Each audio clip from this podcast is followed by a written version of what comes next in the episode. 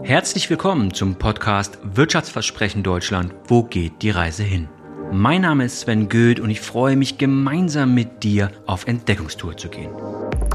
Im Spannungsfeld zwischen Vergangenheit und Zukunft wollen wir auf den benötigten Wandel, die relevantesten Trends und Treiber unserer Zeit und auf die wichtigsten Aspekte der digitalen und sozialen Transformation schauen. Können wir Zukunft denken? Herzlich willkommen zu einer neuen Ausgabe Wirtschaftsversprechen Deutschland. Wo geht die Reise hin? Ich freue mich heute ganz besonders, Laura Bormann begrüßen zu dürfen. Laura, herzlich willkommen. Danke, ich freue mich sehr, dass ich hier sein darf. Laura, es gibt tatsächlich wahrscheinlich den einen oder anderen, der dich noch nicht ganz so gut kennt, wer auch immer das sein soll. Aber für all die, stell dich doch mal kurz in, in ein, zwei Sätzen so ein bisschen den Zuhörern vor. Ja, super gerne. Genau, mein Name ist Laura, 32 Jahre jung. Ja, gerade mache ich, äh, oder ich fange mal anders an. Ich setze mich dafür ein, dass ähm, ja unsere Arbeitswelt menschlicher wird, besser wird, diverser wird, am Ende aber auch leistungsfähiger wird dadurch. Aber da werden wir gleich nochmal äh, einsteigen, was das auch für Vorteile für die Unternehmen hat, für die Wirtschaft hat, ähm, wenn wir mehr auf die Bedürfnisse der Menschen achten und eingehen. Und was habe ich bisher gemacht? Also ich habe damals ein duales Studium nach dem Abi gemacht bei Rewe und äh, hatte da verschiedene äh, Positionen inne, war mal äh, im Vertrieb, mal Assistentin des CEOs und äh, habe dann relativ jung die Verantwortung für die Personalentwicklung bekommen. Habe da den ganzen Bereich verantwortet vom Employer Branding, Recruiting, ähm, Ent Entwicklung, also Führungskräfteentwicklung, generell Mitarbeiterentwicklung ähm, und äh, dann bis zum Offboarding und genau, und dann war ich, äh, habe ich vor einem guten Jahr den äh, Step rausgewagt aus dem Konzern, bin ins Startup gegangen, zu Startup Teens. Die, die Startup Teens nicht kennen, das ist eine äh, richtig tolle ähm, Non-Profit-Organisation, die setzen sich dafür ein, dass äh, junge Menschen befähigt werden, unternehmerisch zu denken und zu handeln. Ähm, und hier haben wir ähm, aber Unternehmen beraten, wie sie zum attraktiven Arbeitgeber für die junge Generation werden.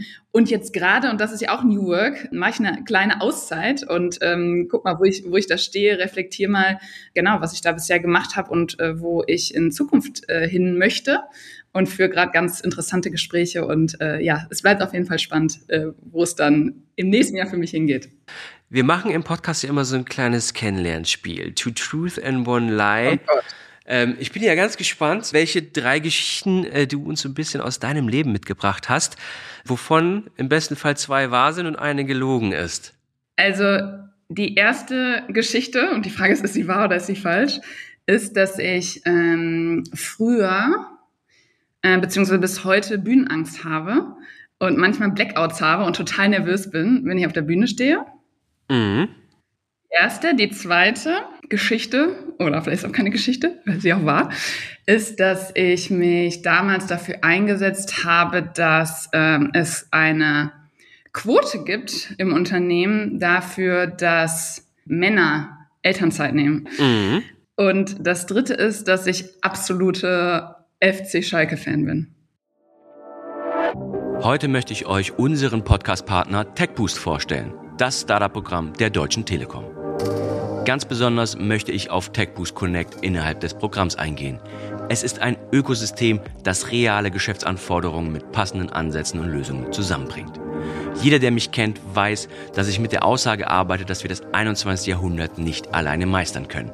Und genau deshalb finde ich diesen Ansatz und das Programm von TechBoost so wichtig und relevant. Denn hier können Geschäftskunden ihre Herausforderungen als Challenges einstellen und die Startups im Ökosystem bieten maßgeschneiderte Lösungen an. Dieser Prozess ist daher mehr als eine simple Transaktion. Es ist ein echtes Matchmaking, das darauf abzielt, relevante Lösungen in kurzer Zeit zu finden. Und begleitet wird der gesamte Prozess durch das Team von TechBoost. Also habt ihr aktuell eine innovative Herausforderung in eurem Unternehmen, das gelöst werden soll? Dann schaut unbedingt auf der TechBoost-Seite vorbei. Den Link findet ihr in den Show Notes und vergesst nicht, für weitere spannende Einblicke und Perspektiven diesen Podcast zu abonnieren. Okay, wenn ich raten, wir, wir, lösen ja nachher, ganz am Ende der Folge, äh, lösen wir auf. Äh, wenn ich tippen müsste, ähm, oh Gott, wenn du jetzt Schalke-Fan wärst, wäre es natürlich jetzt nicht so cool, wenn ich sagen würde, dass äh, du hoffentlich keine Hardcore-Schalke-Fan bist. Ähm, Was bist du denn? Bist du hier super Hardcore-Fußballfan? Bayern München? Nee, nee, gar nicht. Ich bin total SC Freiburg-Sympathisant. Ich habe mal in Freiburg in der Jugend gespielt und ich muss sagen, das ist für mich einer der charmantesten, sympathischsten Vereine der Okay, wir können weiterreden. Ah, perfekt. Pass auf, lass uns ähm, so ein bisschen in das Thema übergehen, wo wir so auch schauen wollen, wie verändern sich natürlich auch gerade die Arbeitswelt Das ist natürlich ein sehr, sehr großes Thema bei dir. Und ich glaube, die Arbeitswelt, wenn wir auf dem Thema Wirtschaftsversprechen Deutschland sprechen, ist es extrem wichtig, weil natürlich signifikant, wenn wir sowohl uns demografischen Wandel gerade angucken, wo die Reise hingeht, aber auch natürlich mit den Herausforderungen, die viele Organisationen ja auch gerade mit der Gen Z, mit den nächsten Generationen oder, oder sonstiges haben. Bevor wir gleich da reingehen, du hast ja in den letzten Jahren auch echt viel gesehen. Ähm, viel in HR-Abteilungen, vielen Organisationen gesehen, ist auch sowohl auf Organisationsseite als auch auf Startup-Seite unterwegs gewesen. Wenn ich dich jetzt fragen würde, was waren eigentlich so die letzten, ich sage mal, inspirierendsten Geschichten, die dir widerfahren sind? Also wenn du an die letzten Jahre zurückdenkst, auch vielleicht auch gerade in dem Themenfeld Arbeitsfeld etc., was war das, was dich am meisten inspiriert hat? Gibt's das? Ja, ja, gute Frage. Ich finde es ganz gut, weil du den Fokus darauf richtest, was eigentlich auch schon positiv, ähm, Positives passiert ist in den letzten Jahren. Weil ganz oft sagen wir, wir reden ganz viel darüber und sagen, was irgendwie sich noch tun muss, wie sich die Arbeitswelt verändern muss und das ist auch gut so. Aber ich finde es gut, weil das ist natürlich auch schon viel, sehr, sehr viel passiert. Also ähm, ich kann mich dran erinnern, ich habe jetzt vor, oh Gott, wie lange ist das jetzt her? 13 Jahren nach dem Abitur bin ich irgendwie in die Arbeitswelt gegangen ähm, und da war das noch eine ganz andere Welt so im Vergleich zu heute. Es hat sich sehr viel verbessert. Und ähm, da könnte ich jetzt ganz, ganz viele Dinge anführen. Aber was ich zum einen gut finde, ist, dass ähm, die Arbeitswelt diverser geworden ist in Bezug auf verschiedene Merkmale. Ähm, in, für mich ist natürlich besonders das Thema ne, irgendwie ähm, ähm, in Bezug auf Frauen. Also das, auch da haben wir noch sehr, sehr viel zu tun. Aber ich habe schon das Gefühl, dass Unternehmen da jetzt viel mehr drauf achten, ähm, ne, dass sie da auch Frauen nochmal ganz anders unterstützen und so weiter. Ähm, das kann ich aus eigener Erfahrung sagen, weil ich weiß, wie ich mich früher gefühlt habe als Frau im, in der Arbeitswelt und wie ich mich heute fühle. Und ich habe das Gefühl, ich werde heute, klar, jetzt bin ich auch älter und reifer und erfahrener, ähm, aber ich habe das Gefühl, ich werde ernster genommen. Es wird anders, anders hingehört und zugehört als früher. Mhm. Das finde ich gut. Das ist das eine. Äh, dann finde ich gut, dass wir einfach von den Rahmenbedingungen, da war Corona natürlich ein Katalysator auch nochmal, dass wir da schon auch flexibler geworden sind ähm, und auch verstehen, dass es irgendwie auch Vorteile hat für Unternehmen. Also zum Beispiel das ganze Thema, ähm, auch da gibt es noch viel zu tun und es gibt sehr viele Pioniere, die da schon weit sind und viele Unternehmen, wo, wo man noch so denkt, oh Gott, die sind irgendwo stehen geblieben.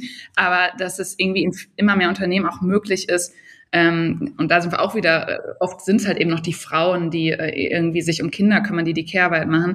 Aber dass es da auch möglicher ist, wenn du irgendwie studiert hast, wenn du qualifiziert bist, auch qualifizierte Jobs auszuüben in weniger Arbeitszeit zum Beispiel. Mhm. Und ich finde gut, dass auch das Thema Führung dass das heute ein, ein Fokusthema ist, dass wir wirklich Unternehmen sich mehr damit beschäftigen, wen bringen wir eigentlich in Führung und, und ähm, wen nicht. Also da nochmal auf andere Kompetenzen als, als Fach, als auch, als auf Fachkompetenzen zu achten und äh, wie lange jemand schon irgendwie in einem Job ist. Was würdest du, du meintest auch gerade heute, siehst du das auch ein Stück weit anders, wie du jetzt den Wahr Markt wahrnimmst, als äh, wie du den Markt damals, als du auch aus dem, aus dem Abi oder aus, aus Ausbildungen rausgekommen bist. Was würdest du jemanden, der neu anfängt, der jetzt gerade vielleicht dabei ist, sich zu orientieren, der sagt, für mich sind ganz viele unterschiedliche Elemente irgendwie spannend, wenn ich da draußen gerade auf die Arbeitswelt blicke. Was würdest du einer, einer jungen Person mitgeben mit der Erfahrung, die du heute hast? Also da fällt mir sofort eine Sache ein, für die ich mich auch persönlich einsetze und ich glaube, da können wir nicht früh genug mit anfangen, ist das Thema wirklich in Persönlichkeitsentwicklung zu investieren. Äh, ich glaube, eigentlich müssen wir es institutionalisieren, mhm. dass wir wirklich schon in der Schule und in, ähm, ja, eigentlich in der Schule schon anfangen oder ganz früh schon anfangen oder in der Erziehung da auch äh, viel mehr Wert drauf legen, ähm, ist, glaube ich, so wirklich so, dieses Menschen zu befähigen, äh, beziehungsweise sie zu unterstützen, sich selbst besser kennenzulernen, was sie selber antreibt, was sie selber ausmacht, was für Stärken sie haben, was sie vielleicht nicht so gut können, was auch gut ist. Wir alle haben Stärken und Schwächen und man kann viel selbstbewusster zu seinen Stärken stehen ähm, oder zu seinen Schwächen, wenn man auch die eigenen Stärken kennt. Und ich glaube, das ist so der Schlüssel. Und das habe ich an ganz vielen Stellen schon mitbekommen, dass viele Menschen eben einfach schon äh, ewig lange ihren Job machen, aber gar nicht so richtig wissen, was sie antreibt und dadurch ihren Job auch nicht so passioniert machen. Also wir sehen ja jedes Jahr die Gallup-Studie, mhm. die wahrscheinlich viele Zuhörer und Zuhörerinnen kennen, wie wenig Menschen eigentlich emotional gebunden sind ans Unternehmen und generell ihren Job gerne machen. Also wir alle kennen doch die Menschen, ich kenne viele Menschen, die eigentlich nicht gerne ihren Job machen, die irgendwie ne, von Wochenende zu Wochenende leben, von Urlaub zu Urlaub und das ist doch schrecklich. So, und ich glaube, der Schlüssel ist wirklich vor allem vor dem Hintergrund, dass, dass, dass wir wirklich den festen Glauben daran haben, dass jeder Mensch Stärken hat, jeder Mensch ein Talent hat, aber viele das einfach nicht kennen. Und deswegen würde ich gerade jungen Menschen raten, sich damit auseinanderzusetzen, was sie wirklich antreibt, was sie wirklich bewegt. Wie nimmst du eigentlich gerade, wenn du die Arbeitswelt siehst, wie nimmst du sie wahr? Weil wir sehen ja auf der mhm. einen Seite, dass wir ja komplett in ganz viel tradierten Elementen, Systemen, Hierarchien ja. gebunden sind. Auf der anderen Seite sehen wir schon, dass sich Dinge aufbrechen, dass ganz andere irgendwie KPIs, Führung, die ganze Art der Kultur äh, sich verändert. Ist das, wenn du rausschaust, der positive Aspekt, das, was sich sozusagen gerade in die richtige Richtung verändert, auch noch ein Stück weit Blase oder ist das eher auch schon, dass es mehr im Mainstream ankommt. Wie nimmst du das gerade selber wahr in dem Umfeld, in dem du dich auch bewegst? Ja, also komplexe, äh, komplexe Lage natürlich. Also du hast gerade schon angesprochen, demografische Entwicklung, das wissen wir, ne? die, die, der demografische Wandel ist die best äh, prophezeiteste Krise überhaupt. Also mhm. wir, wir wissen, ne? wir wussten lange, wie sich das irgendwie entwickelt. Und jetzt stehen wir da irgendwie und sagen, oh Gott, wir haben hier einen massiven Fachkräftemangel, Arbeitnehmermangel, wie ne, kommen wir damit klar?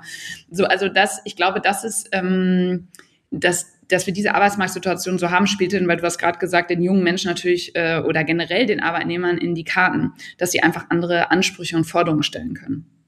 Äh, das ist tatsächlich so. Was ich aber glaube, ist, auf der anderen Seite werden ja auch die, ähm, die Anforderungen in den Unternehmen deutlich komplexer. Also wir werden anders arbeiten, anders arbeiten müssen. Und ich glaube, eigentlich spielt es äh, gut zusammen, dass wir sagen, ähm, die Bedürfnisse sind andere. Äh, der anderen Seite sind aber auch die Anforderungen andere. Und ich glaube, das passt schon zusammen. Aber was wir gerade merken ist, ähm, oder was ich gerade sehr, sehr stark wahrnehme, dass das gerade so ein bisschen so clasht. Ne? Du hast gerade gesagt, die alte Welt und die neue Welt, die Bedürfnisse der jungen Menschen. Viele sagen, oh, das sind die Forderungen, sind total überzogen und so. Aber wenn wir genau hingucken, sind es eigentlich, glaube ich zumindest, äh, das sind eigentlich Dinge, die nicht gegen eine Leistungskultur stehen, sondern ich glaube eigentlich die Leistung fördern. Weil wenn wir mal genau hingucken, wenn, wenn, wenn wir flexibel sein können, Beruf und Familie vereinbaren können, dann hat es eigentlich Vorteile, weil wir weniger gestresst sind, weil, äh, also, weil wir mental vielleicht auch gesünder sind, dass wir eine wertschätzende Führungskraft äh, mhm. fordern zum Beispiel auch das, ne, wenn wir eine Führungskraft haben, die den, äh, die, die Bedürfnisse der Menschen irgendwie in den Vordergrund drückt, die, ähm, sich genau anguckt, was sind denn die Stärken und die Menschen stärkengerecht einsetzt und so weiter. Ähm, also ich glaube, wir müssen da mal genauer hingucken und am Ende ist es gar nicht so, wie es heute so gezeigt wird, finde ich, oder dieses, dies, dies Bild, was gerade so schwarz gemalt wird. So, und trotzdem, du hast gerade gesagt, und wir haben im, Vor im Vorgespräch darüber gesprochen, das ist schon auch eine Bubble ein bisschen, ne? Also die ganze New Work Bubble ist schon noch sehr akademisch geprägt, muss man sagen. Mhm. Ähm, in diesen Jobs ist es auch nochmal einfacher zu sagen, naja, ich, mir ist Purpose wichtig und so weiter. Ich mache das nicht nur, um Geld zu verdienen. Und es gibt aber eben auch noch andere Jobs, wo schon auch das Thema ähm, Geld verdienen sehr, sehr stark im Vordergrund steht. So, und da sind wir, glaube ich, gerade in so einer Transformation, weil die Arbeitswelt verändert sich, die, äh, die Jobs verändern sich.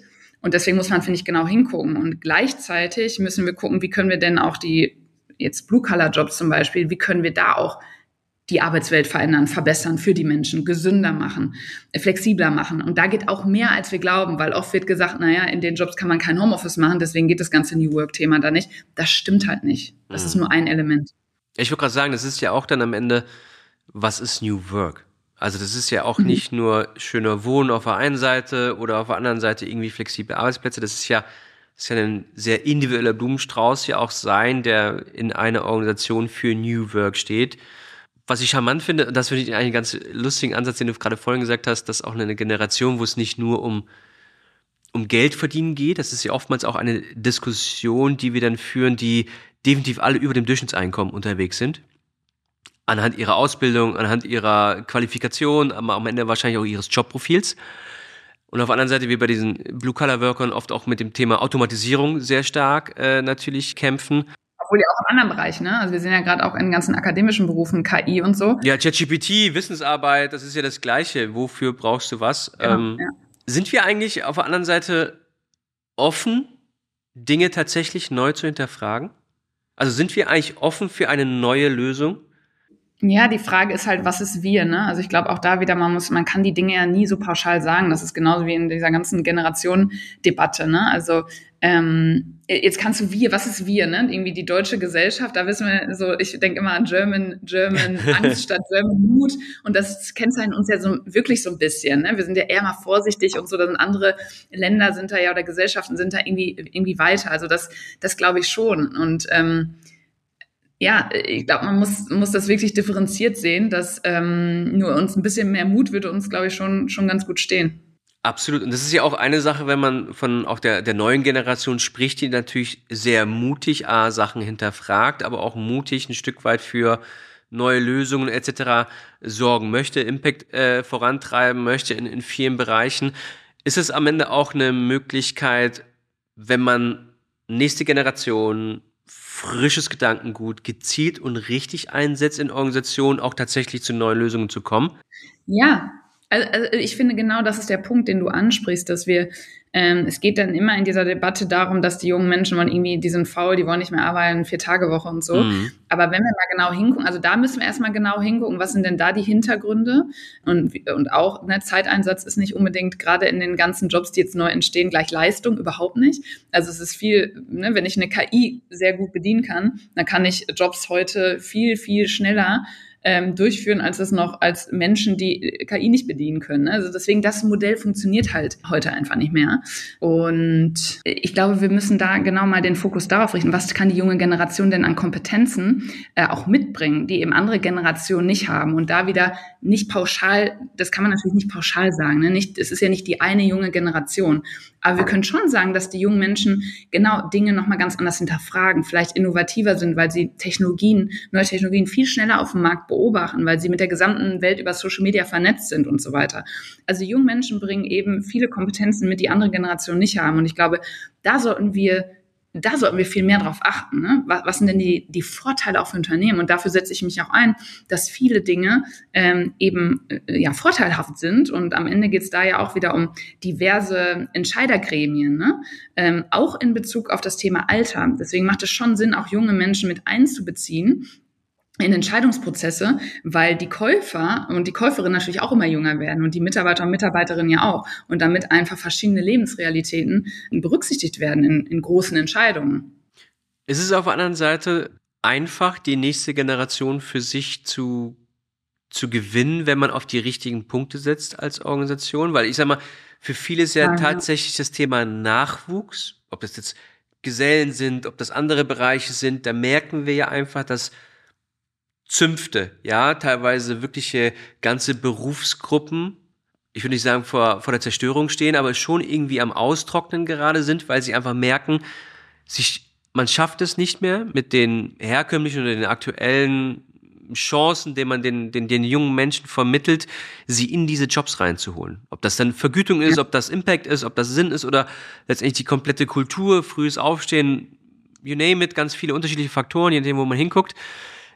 Wie können es denn Unternehmen auf der anderen Seite schaffen, junge Menschen für sich zu begeistern?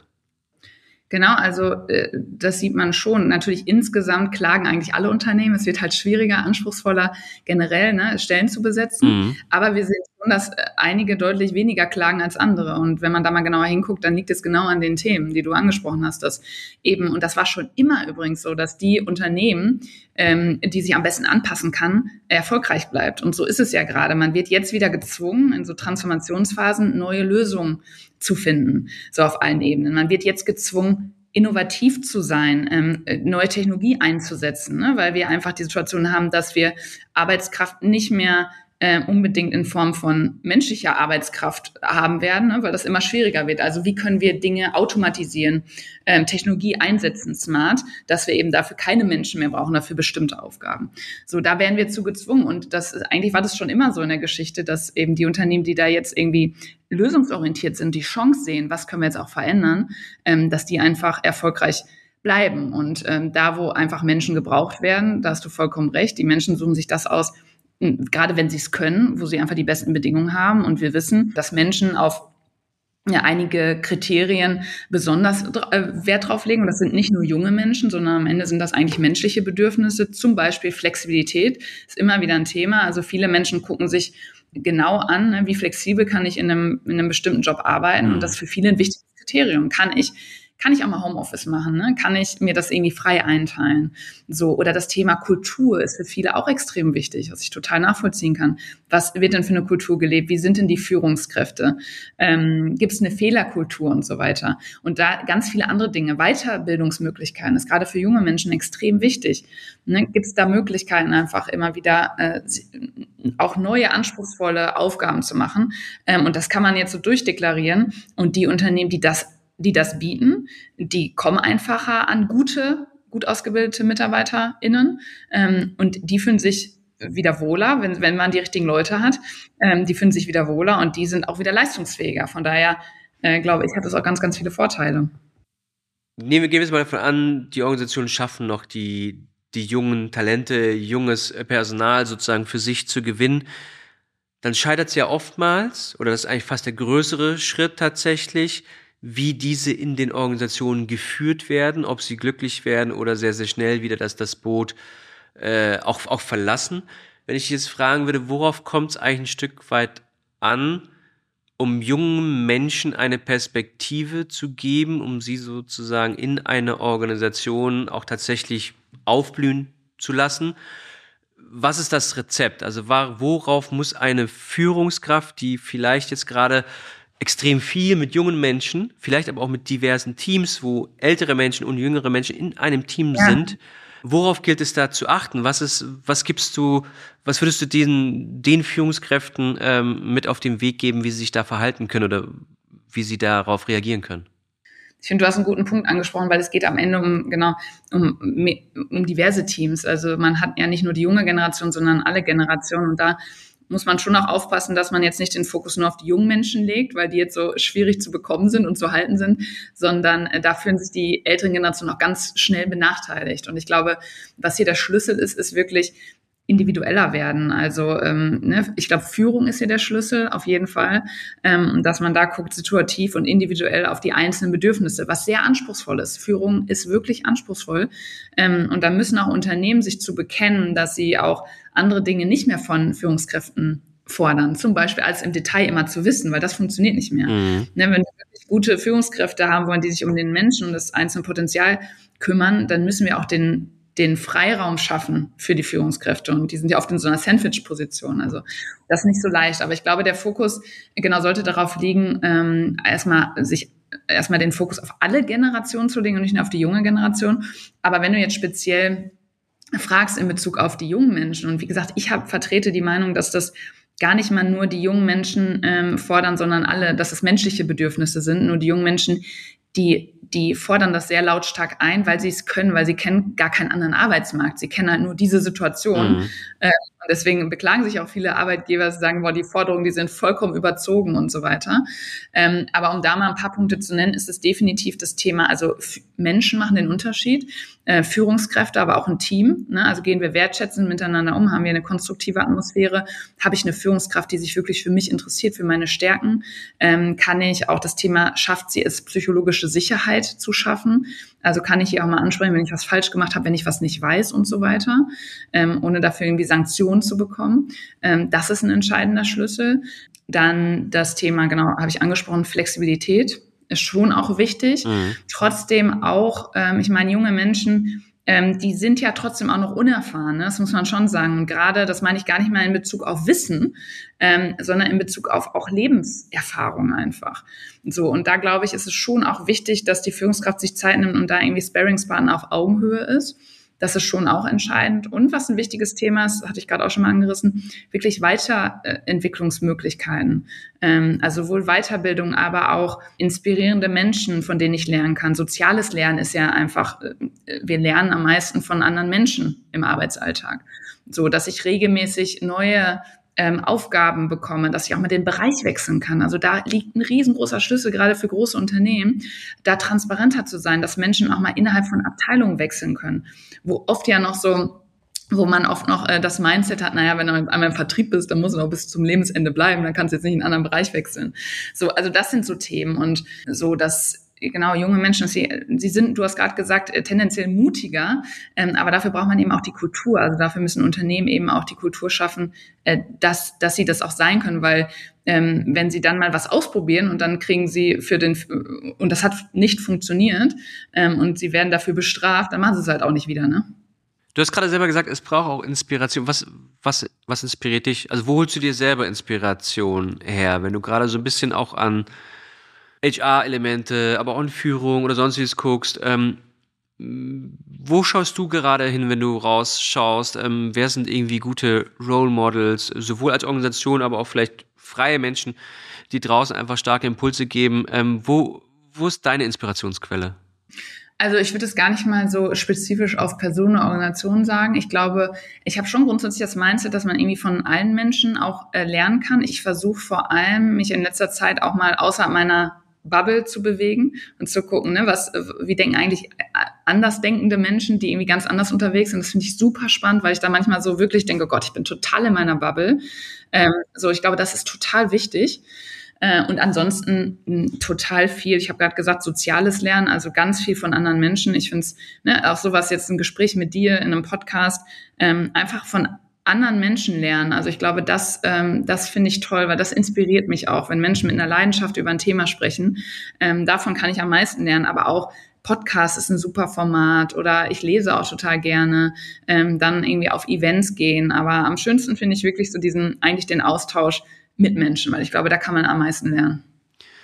Also wenn ich momentan auch so gerade Transformationsprozess angucke, Kulturveränderungsapparate, die natürlich versuchen, Sachen zu verändern, ist eher Mensch oder ist eher Organisation eigentlich die größere Herausforderung? Weil das eine ist das, das starre System, in dem sich alle bewegen, aber der Mensch selbst ist jetzt ja auch nicht unbedingt das, das Veränderungsmonster. Ja, wir sind Gewohnheitstiere, wir, wir mögen es ja auch im besten Falle bequem, ja, das ist ja auch ganz, ganz angenehm wie schafft man es tatsächlich, auch Kulturen zu verändern, neue Denkmuster, nicht mal unbedingt jetzt auf, auf jung und alt runtergebrochen oder sonstiges, sondern ähm, generell offen für, für, für, für neue Kulturen zu sein. Ist das schon wichtig, dass auch eine Führungsmannschaft, eine, eine größere Teil, früher hat man gesagt, es müssen mehr blaue Fähnchen als rote sein, so damit man eine Transformation machen kann. Ähm, merkst du das auch, dass es natürlich auf unterschiedlichen Baustellen tatsächlich gewichtet ist und es auch nicht die Lösung gibt ähm, für eine Organisation. Das ist ja das, was ich ganz oft nehme, äh, mitnehme, dass man sagt, naja, ich, Sven, was ist eine geile Transformation? Was ist ein super gute Beispiel? Ich sage halt ganz oft, es gibt halt keine große, richtig gute Blaupause. Ne, es ist halt immer ein, Konstrukt, das sich zusammenfindet, das sich irgendwie über Jahre entwickelt hat und sich daraus am Ende auch sich Regeln, sich Hierarchien und auch andere, die nicht mal vielleicht im System zu finden sind, sich herausgearbeitet haben. Wenn du von draußen raun, auch teilweise reinschaust, wie kann man es eigentlich schaffen, Dinge aufzubohren? Ist das auch möglich, indem man neue Teams, neue Sichtweisen. Auch ähm, ich habe ein Beispiel von dir ähm, gehört, da habe ich gestern mal reingeguckt, auch in Vorbereitung, wo ein Vorstand auch da irgendwie so eine, so eine, so eine junge Kontrollgruppe genommen hat, um einfach Sachen zu iterieren und zu validieren. Sind solche kleinen Mechanismen, die dann irgendwann zu, zu Routinen werden, einfach wichtig, wo man sagt, wir versuchen mal neue Dinge, neue Perspektiven, neue Muster einfach aus? Also genau, Kulturveränderung ist ja ein komplexes Thema und genau wie du sagst, es dauert meistens Jahre. Ne? Und wann sind wir auch fertig? Ich glaube, heute, früher hat man gesagt, wir haben eine Transformation und dann sind wir fertig und heute sind wir irgendwie immer in einer Transformation. Deswegen glaube ich auch, müssen wir es für uns runterbrechen. Also ähm, klar, man muss irgendwie eine Vision haben, wo soll es hingehen, aber am Ende, finde ich, hast du es schon schön gesagt, muss man in kleinen Schritten denken und da auch immer wieder auch äh, nach einer Zeit reflektieren, boah, was haben wir eigentlich schon geschafft? Weil sonst all die Menschen, die sich dafür einsetzen, äh, sonst demotiviert das einen total, weil man denkt, man würde, eigentlich hätte man schon gerne viel mehr erreicht. Aber ich glaube, das ist halt entscheidend, das runterzubrechen. Und du hast gerade gefragt, wo setzt man eigentlich an, Mensch oder Organisation? Ich glaube, man muss wirklich auf verschiedenen Ebenen ähm, äh, Veränderungen initiieren. Und äh, da auch parallel anfangen und da auch mit kleinen Schritten anfangen. So, ähm, also ich glaube, es braucht schon auf der einen Seite ähm, müssen sich die am Ende müssen sich die Menschen verändern. Ne? Kultur, äh, wenn eine Kultur verändert, ist, das ist das Ergebnis eigentlich davon. Und ähm, da gibt's jetzt verschiedene Dinge. Also du hast schon gesagt, es ist sehr, sehr individuell. Was ich glaube, was ein Schlüsselthema ist, dass man ähm, schon irgendwie auch eine kritische Masse braucht. Also mhm. ich glaube schon, dass es am Anfang ein paar Leute gibt, äh, geben muss, die sich für Dinge einsetzen, die Dinge anders machen. Und dann, dann brauchst du eine kritische Masse, die vielleicht auch die anderen mitnehmen und so weiter. Was ganz wichtig ist, ist, es fängt wirklich mit dem Kopf an einer Organisation. Also ähm, und da, das ist auch sehr, sehr gut be belegt, wissenschaftlich, dass so Kulturtransformationen eigentlich nur dann wirklich wirksam sind, wenn wirklich der CEO des Unternehmens dahinter steht. Dahinter steht und auch selbst bereit ist, sich zu verändern, weil das Top-Management ist am Ende Vorbild. So, und dann, was wir schon gerade sehen, ist, dass viele merken, es muss sich was verändern. Sie selber sind aber noch ganz anders sozialisiert und Veränderung fällt uns allen schwer und nicht so richtig aus der Haut kommen. So, und das wird dann schwierig, muss man sagen. Das ist schon mal gut, wenn es wenn es Menschen gibt oder Top-Manager, die das nicht verhindern. Aber so dieses, ich bekenne mich dazu, aber ich verändere selbst nichts, das ist halt schwierig. So, also das ist schon ein wesentlicher, wesentliches Element. Und da kann man jetzt auf verschiedene Ebenen gucken. Also ich glaube schon auch in großen Unternehmen muss man auch Strukturen verändern. Das geht dann darüber. Also ich glaube schon, dass man, wenn man Strukturen verändert, kann es auch, also verändert sich auch Verhalten. So. Und andersrum genauso. Wenn sich Verhalten verändern, verändern sich auch Strukturen. Ich glaube, man muss ganz individuell gucken und auf verschiedenen Ebenen ansetzen. Wie kann eigentlich, nehmen wir es mal eine Personalabteilung tatsächlich als Katalysator fungieren? Also wie wäre die ideale Rolle, sowohl aufgehängt innerhalb der Organisation, als auch, sage ich mal, mit, mit Freiräumen und auch mit, mit Ausbildungsbudgets und so weiter. Ähm, wie könnte eine HR-Abteilung in der Zukunft tatsächlich den Unterschied machen? Mhm. Also kommt auch wieder auf die Organisation an. Was ich glaube, was entscheidend ist, ist, dass HR und das sehen wir heute, dass das oft ist es so, sind halt HRler, die haben sich halt nebenlang irgendwie mit HR beschäftigt, ähm, was aber extrem und das ist auch gut so, ne? Also wir brauchen da wir brauchen da Experten, also es ist gut, weil das wird immer komplexer, anspruchsvoller und HR wird einfach wichtiger für Unternehmen. Ähm, aber was wichtig ist, ist, dass ähm, HR auch das Business verstehen. Was ich zum Beispiel heute als sehr äh, großen Mehrwert empfinde, ist, dass ich war ja lange Zeit Assistentin de, äh, des CEOs bei Rewe ähm, und ich habe das vorher so ein bisschen äh, eigentlich als Manko gesehen, dass ich dann in die Personalentwicklung gekommen bin und eigentlich nicht aus dem Personalbereich kam, ne, weil ich eben nicht den Bereich kannte.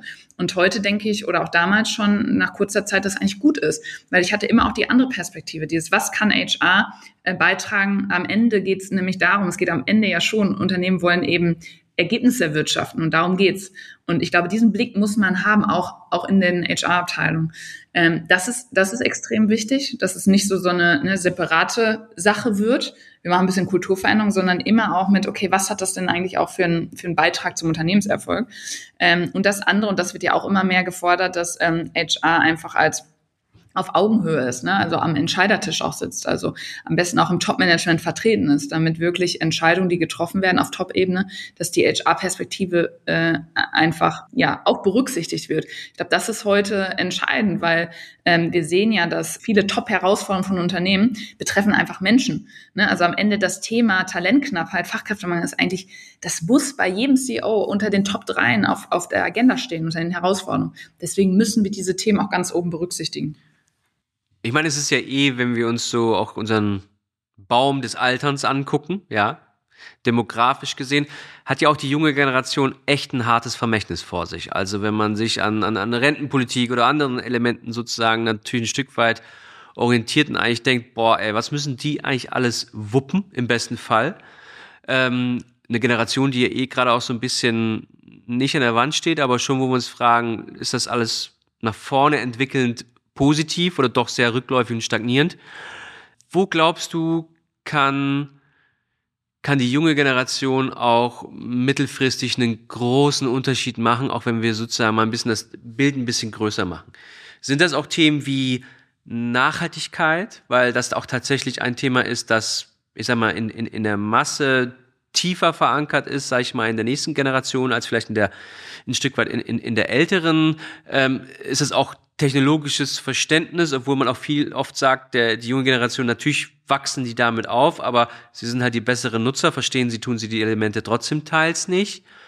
Wie, wie siehst du, also was sind natürlich auch Dinge, ähm, wo wir schneller eine Möglichkeit haben, über neue Generationen, auch im, im Startup-Bereich oder sonstiges natürlich jungen Talenten die, die Bühne zu geben und auch die Möglichkeiten zu geben, ähm, damit sie tatsächlich eine Veränderung treiben können. Ähm, ist das in Unternehmen möglich oder siehst du das, dass junge Menschen eher im Freien als freie Radikale im Startup, im Entrepreneur-Bereich ähm, momentan mehr Heimat finden? Das sehe ich aktuell, wenn ich so rausschaue, dass eher viele junge Menschen eher weniger dann auf eine Konzernkarriere oder sozusagen Veränderung und Führung in Organisationen schielen, sondern auch oft stärker sagen, ich versuche es einfach selber. Ich suche mir meine Leute, wie, wie, wie nimmst du das wahr? Wo können wir sie am besten einsetzen? Also das ist ja das andere Thema, wo wir in, bei Startup-Teams natürlich äh, ähm, sehr, sehr viel ähm, machen oder wo Startup-Teams sehr, sehr, sich für einsetzt, weil wir brauchen natürlich auch gerade in Deutschland, ne, wenn wir jetzt mal das große Ganze wieder Wirtschaftsstandort mhm. äh, Deutschland Wohlstand Deutschland in Deutschland ist davon abhängig maßgeblich, dass wir eben auch Unternehmer haben, ne? dass wir auch in Zukunft noch junge Menschen haben oder Menschen haben, die ins Risiko gehen, die mit einer Leidenschaft ein Thema vorantreiben. Also wir brauchen diese Menschen, aber wir brauchen auch immer mehr und dieses, dieser Begriff Intrapreneure, also die Menschen, die dieses Mindset haben, was du auch beschrieben hast, die in die Unternehmen gehen. Ähm, und das ist ja genau das, was Unternehmen jetzt gerade eben auch merken, ne, dass sie diese, diese Menschen, die sie eigentlich da brauchen, ähm, dass sie die nicht mehr so einfach bek bekommen. Und deswegen müssen sie äh, genau die Themen, die wir gerade besprochen haben, einfach Rahmenbedingungen auch verändern, weil das ist schon ganz interessant. Die Unternehmen äh, fordern und sagen, wir brauchen Menschen mit unternehmerischem Mindset, sie sollen mutig sein, innovativ sein, Dinge vorantreiben, leidenschaftlich sein. Auf der anderen Seite haben sie, äh, schaffen sie aber nicht die Rahmenbedingungen, dass sie sein können. So, also ne, nehmen wir das Thema Freiheit, Flexibilität und so weiter. Nehmen wir das Thema Fehlerkultur. Naja, also wenn ich, ich kann nur mutig sein, wenn ich äh, einfach auch mal Dinge ausprobieren kann, in dem Wissen, dass es auch scheitern könnte. So, und äh, ich glaube, das ist wichtig und da brauchen wir eine andere, äh, einen anderen Blick drauf, eine andere Kultur. Und da können Unternehmen, die da jetzt äh, eben progressiv sind und da auch in dem Fall mutig sind, ähm, die haben natürlich viel bessere Chancen, diese, dieses Profil oder diese Menschen mit diesem Profil, die du gerade angesprochen hast, äh, zu gewinnen. Also ja, wir brauchen sie überall. Wo glaubst du oder wie kann man Organisationen heute am besten zur Seite stehen? Also am besten zur Seite stehen im Sinne von Inspiration, im, im, im Sinn von ähm, schau dir mal an, wie es auch andere machen, welche Ansätze es gibt und welcher könnte für dich spannend sein. Geht es hier wirklich darum, wie du selber sagst, raus aus der Komfortzone zu gehen, zu gucken, was auch branchenübergreifend ist, für Ansätze gibt, ähm, um davon zu lernen, davon zu profitieren? Ist das ein Thema, was noch viel, viel stärker eigentlich stattfinden müsste, dass von außen auch gezeigt wird, dass, dass Beispiele irgendwie dazu beitragen, gute Narrative, ähm, wie kann es sein? Ja, und deswegen ist es so wichtig. Und dann ist es wieder, wenn wir da genauer hingucken, dass eben auch Menschen in, den, in den Organisationen sind, die eben Netzwerke bilden. Ne? Und da ist auch wieder LinkedIn eigentlich ein schönes Positivbeispiel, dass man sagt, man kann sich mit Menschen ähm, vernetzen, die vielleicht Dinge, also ich habe das total oft gemacht, auch bei Rewe damals, dass ich äh, mich ausgetauscht habe und viele Dinge einfach übernommen habe von anderen Unternehmen, vielleicht aus einer ganz anderen Branche, aber die sind ja übergreifend oft, dass man sich da mal Best Practices austauscht, unternehmensübergreifend und auch branchenübergreifend, weil früher war es ja so, wir teilen hier unser Wissen, unser Wissen nicht, wir machen halt unser Ding aber aus einer Gesamtperspektive ist es ja total unklug, sondern da sollten wir ja genau sagen, Best Practice sammeln für die großen Herausforderungen. Du hast gerade das Thema ne? Klimawende, Nachhaltigkeit und so, aber auch Fachkräftemangel, Arbeitnehmermangel. Wie machen das andere Unternehmen und so weiter? Also es ist total wichtig, finde ich, dass wir da auch übergreifende Austauschformate haben ähm, und dass wir uns selbst dafür einsetzen. Ich finde, es ist heute gerade als Führungskraft, aber generell als, ähm, als Mitarbeiter, Mitarbeiterin eines Unternehmens irgendwie auch sollte Aufgabe sein, dass man eben auch sich mit anderen Menschen austauscht und da mal guckt, okay, wie machen es denn andere und was kann ich auch übernehmen? Wir müssen das Rad ja nicht immer neu erfinden. Nee, also sollten wir im besten Fall nicht, obwohl es auch ganz oft immer wieder versucht wird. Ähm, gute Ansätze können am Ende des Tages auch schon ganz, äh, ganz, ganz zielführend sein. So ein bisschen zum zum Ende zu kommen, wenn du heute in die, in, in die breite Masse schaust, und so ein bisschen, bisschen Hand aufs, aufs Herz. Was glaubst du, was ist wirklich kurzfristig notwendig, um einen, ich würde mal sagen, einen gewissen Ruck durch wirklich die, die Masse der Organisationen in, in Deutschland noch mehr zu bekommen, hin zu Integration, Inklusion, Diversität und so weiter. Also es sind ja natürlich eine, eine, Handvoll oder mehr, ein Dutzend an, an Themen, mit denen sich ja eigentlich Organisationen ähm, im digitalen Zeitalter, ähm, im demografischen Wandel, mit all den Facetten, die wir heute schon besprochen haben, auch ähm, sich auseinandersetzen müssen. Aber so um anzufangen, um das nächste zu machen, was ist ein guter Ansatz, um zu sagen, damit können wir anfangen. Damit können wir uns mit dem Thema, wie baue ich gute, diverse Teams, junge Teams auf, die einen Sinn haben, die auch richtig integriert sind, die gut gefördert werden, wie habe ich Führungselemente, was ist überhaupt eine Führungskraft bei uns in der Organisation in der Zukunft, äh, was muss ich überhaupt noch können, ja, wie wird überhaupt geführt bei uns, ähm, geht das überhaupt noch ganz klassisch oder nicht, wo kann man, kann man anfangen? Ähm, wenn du jetzt reingehst, was ist das sozusagen das Avengers-Team, was du zusammenziehen würdest, um zu sagen, die müssten sich eigentlich alle einig sein und die müssten einen Plan haben, wie die Zukunft und wie Veränderung stattfinden soll. Und danach kann man äh, sozusagen mit einzelnen unterschiedlichen Aspekten danach auch dann äh, beginnen. Welche Leute würdest du dir selber rausgreifen in der Organisation? Hm, ich weiß gar nicht, ob man das so, ich glaube schon, dass eigentlich am Ende alle wichtig sind. Aber ich fand nochmal, ich fand das ganz interessant, so dieses, was müssen wir jetzt, was muss sich jetzt verändern, damit sich die Unternehmen äh, äh, damit sich die Unternehmen letztendlich verändern. Und ich glaube, das passiert gerade eigentlich, also der Druck wird einfach größer. Und auch das war ja schon immer so irgendwie. Ne? Es gibt jetzt irgendwie ein externer, externe Faktoren und daraufhin müssen sich Unternehmen ähm, verändern. Sie haben ja eigentlich gar keine andere Wahl. So, und ich glaube, vieles passiert jetzt von alleine. Ähm, und ich glaube, am Ende natürlich, Unternehmen müssen darauf achten, ähm, einfach am Ende ähm, erfolgreich sein und langfristig erfolgreich sein. Und da zählen ja ganz viele Dinge. Also zum Beispiel das ganze Thema Nachhaltigkeit. Gut, kurzfristig kostet uns das, kostet das Unternehmen.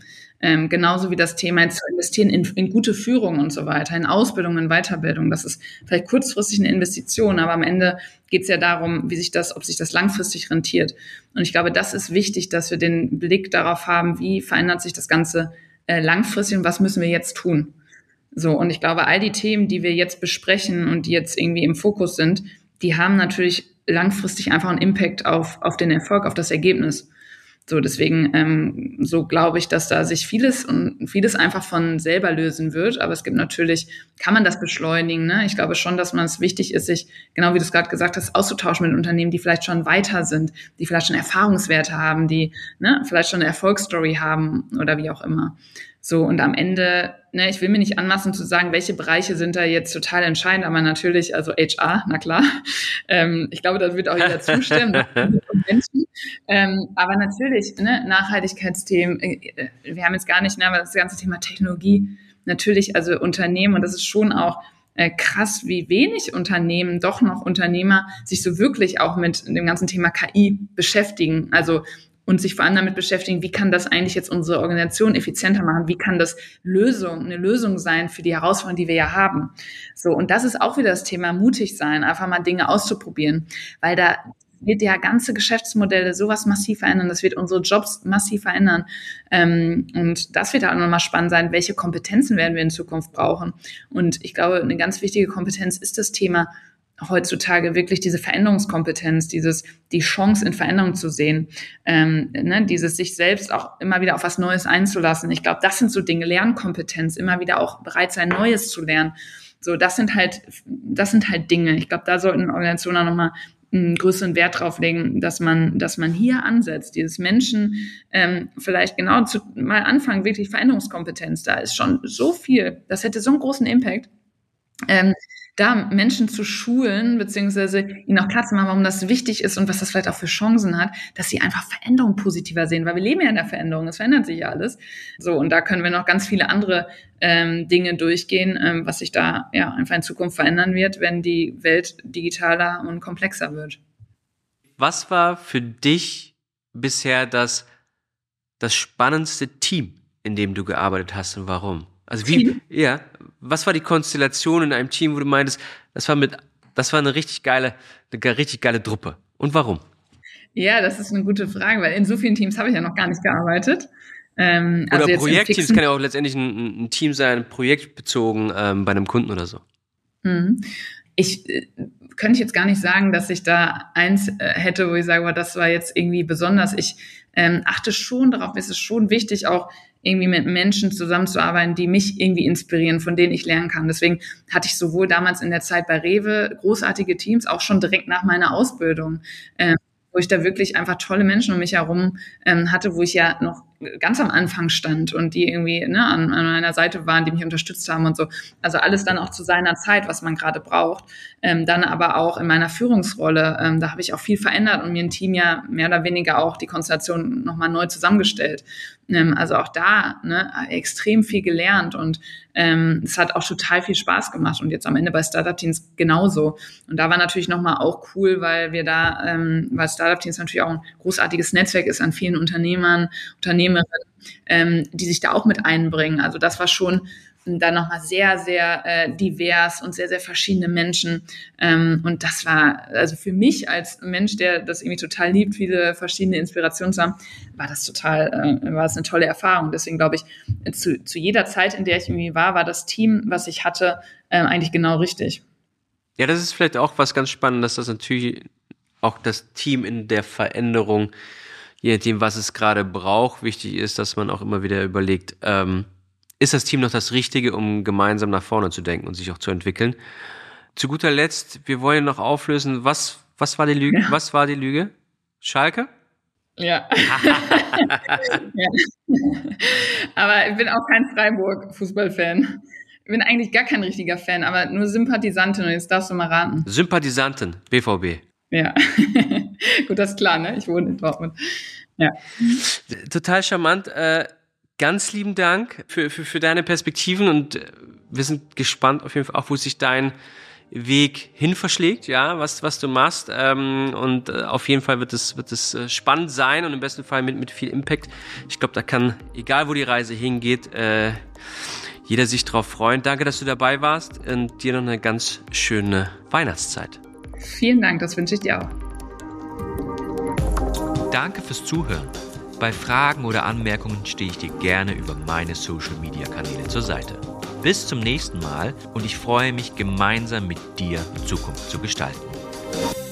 Und gestaltet wird dieser Podcast in Kooperation mit PwC Deutschland und TechBoost, dem Startup-Programm der Deutschen Telekom.